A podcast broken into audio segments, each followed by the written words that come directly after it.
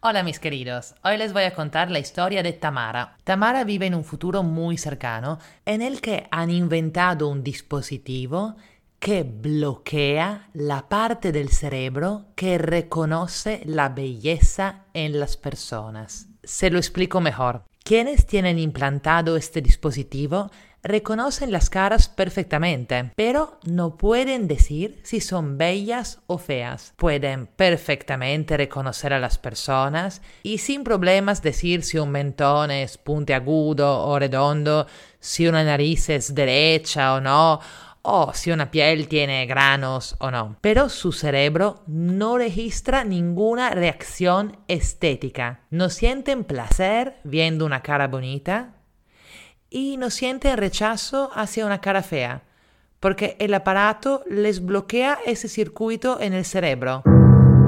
Ah, el aparato no tiene ningún otro efecto aparte ese. Cuando Tamara era niña, sus papás decidieron matricularla en uno de los primeros colegios del país donde el uso de este dispositivo era obligatorio. Ojo, el dispositivo no es permanente. Un enfermero o un técnico especializado lo puede desactivar al toque. Pero durante todos los años del colegio, desde la niñez hasta la tarde adolescencia, Tamara y sus compañeros han tenido que tenerlo activado todo el tiempo no solo en el colegio. O sea, crecieron sin tener noción alguna de quién era guapo y quién no. Yo soy Isotta, italiana en Lima. Este es ¿Y tú qué opinas? Podcast de historias y preguntas. Y Tamara es la protagonista del cuento ¿Te gusta lo que ves?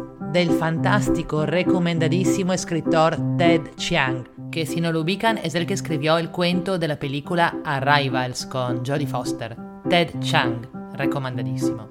A ver, un poco más sobre la historia de Tamara. Sus papás decidieron matricularla en ese colegio después de visitarlo y quedarse asombrados por la atmósfera no discriminante que había. Por ejemplo, una niña con toda la cara quemada era presidenta de su clase y todos la evaluaban por lo chévere que era y no por su apariencia. Según la directora del colegio, ese aparatito es como una forma de madurez asistida, porque dice, cualquier persona madura sabe que la belleza claramente no es un buen parámetro para juzgar a las personas, pero eso es más difícil de entender para los inmaduros. Por eso, según ella, ese aparatito te regala madurez. Bueno, Tamara termina la secundaria muriéndose de curiosidad sobre qué es la belleza en las personas. Y la primera cosa que hace llegando a la universidad es hacerse quitar el aparatito. En cuanto se lo quitan, se mira al espejo. Pero no ve nada distinto. Lo que pasa es que el cerebro demora un poco en recalibrarse. Tienes que pasar unos días mirando antes de darte cuenta, sobre todo con tu propia cara como la conoces tan bien. Sin embargo, después de un par de días, en un café, Tamara nota una chica en un espejo y se da cuenta que es ella. Y por primera vez se da cuenta que es muy, pero muy... No se lo digo todavía. Los dejo en suspenso unos minutos mientras le cuento otra parte de la historia. En los últimos años, ese aparatito tan innovador se ha ido difundiendo y justo al comienzo del año en que Tamara llega a esa universidad, la universidad decide tener una votación entre los estudiantes para decidir si volverlo obligatorio para todos. Sería la primera universidad donde lo es, como el colegio de Tamara había sido el primero año antes. Los que hacen campaña a favor de la obligatoriedad dan dos tipos de razones.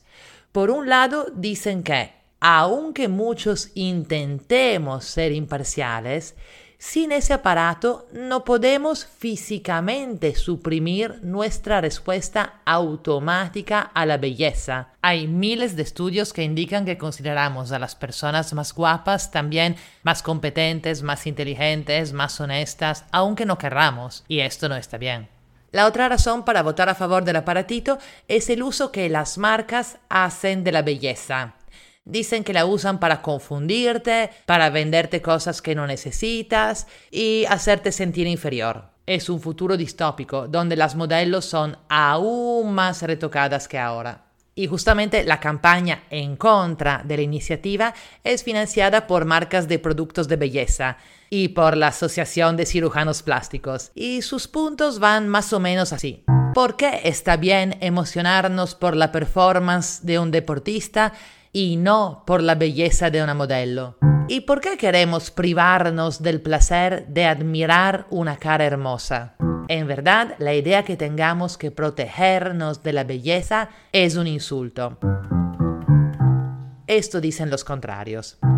Ok, volvamos a Tamara. Tamara se reconoce en el espejo y se da cuenta que es, que es, apuesten, muy bonita. Y esto le da una idea. ¿Será que podré reconquistar a Garrett? Garrett es su ex de la secundaria, que la dejó rompiéndole el corazón al momento de ir a la universidad, porque, le dijo, quería sentirse libre de conocer a otras chicas y de tener nuevas experiencias. Tamara enseña a su roommate una foto de Garrett y esta se queda sorprendidísima. ¿Él te terminó a ti? ¿Me estás tomando el pelo? Tamara no entiende. Ese chico es feo. Tú estás totalmente afuera de su liga. Tamara se queda sorprendidísima. Ella no lo ve feo. ¿Será que estar enamorados es como tener el aparatito? Razona. Cuando estás enamorado no ves a las personas como son. Bueno, Garrett frecuenta otra universidad y tiene todavía el aparatito activo, aunque no sea obligatorio. Tamara lo llama y lo convence a quitárselo por un periodo. De ahí los dos hablan por Zoom y Tamara nota por primera vez cómo él se queda mirándola como hipnotizado. Ella se siente súper feliz, planea ir a visitarlo a su universidad para reconquistarlo, pero a la siguiente llamada, Garrett ya no tiene esa reacción. Resulta que se ha hecho reactivar el dispositivo. No me gustaba cómo me sentía cuando me veía en el espejo, dice. A Tamara le da pena, pero al toque piensa, wow, quería usar mi aspecto para reconquistarlo, y esto no es honesto. Y como se pueden imaginar los que ya han escuchado otros episodios, acá viene la pregunta. ¿Ustedes también creen que no es honesto usar la belleza para conquistar a alguien y para conseguir otros beneficios? Y otra pregunta, ¿por qué si alguien te valora por tu aspecto físico, se dice que no te valora por lo que realmente eres? Pero si te valora por tu inteligencia, sí. O sea, ninguna de los dos es mérito tuyo tenerlas, ¿no? Y además que nuestras mentes son más representativas de lo que realmente somos que nuestros cuerpos. Por otro lado, una anécdota personal un poco loca. Hace muchos años estaba enamoradísima de un chico que trabajaba conmigo. Bueno, en verdad yo era su jefa. Tenía el pelo rasta, la piel bronceada, una sonrisa increíble. Cada vez que me traía el café en las mañanas yo tenía escalofríos. Y bueno, era la típica jefa nerd de gafas. Y bueno, en verdad sentía que él estaba totalmente afuera de mi liga. Pero cualquiera me parecía fuera de mi liga en aquellos años. Así que igual decidí decírselo.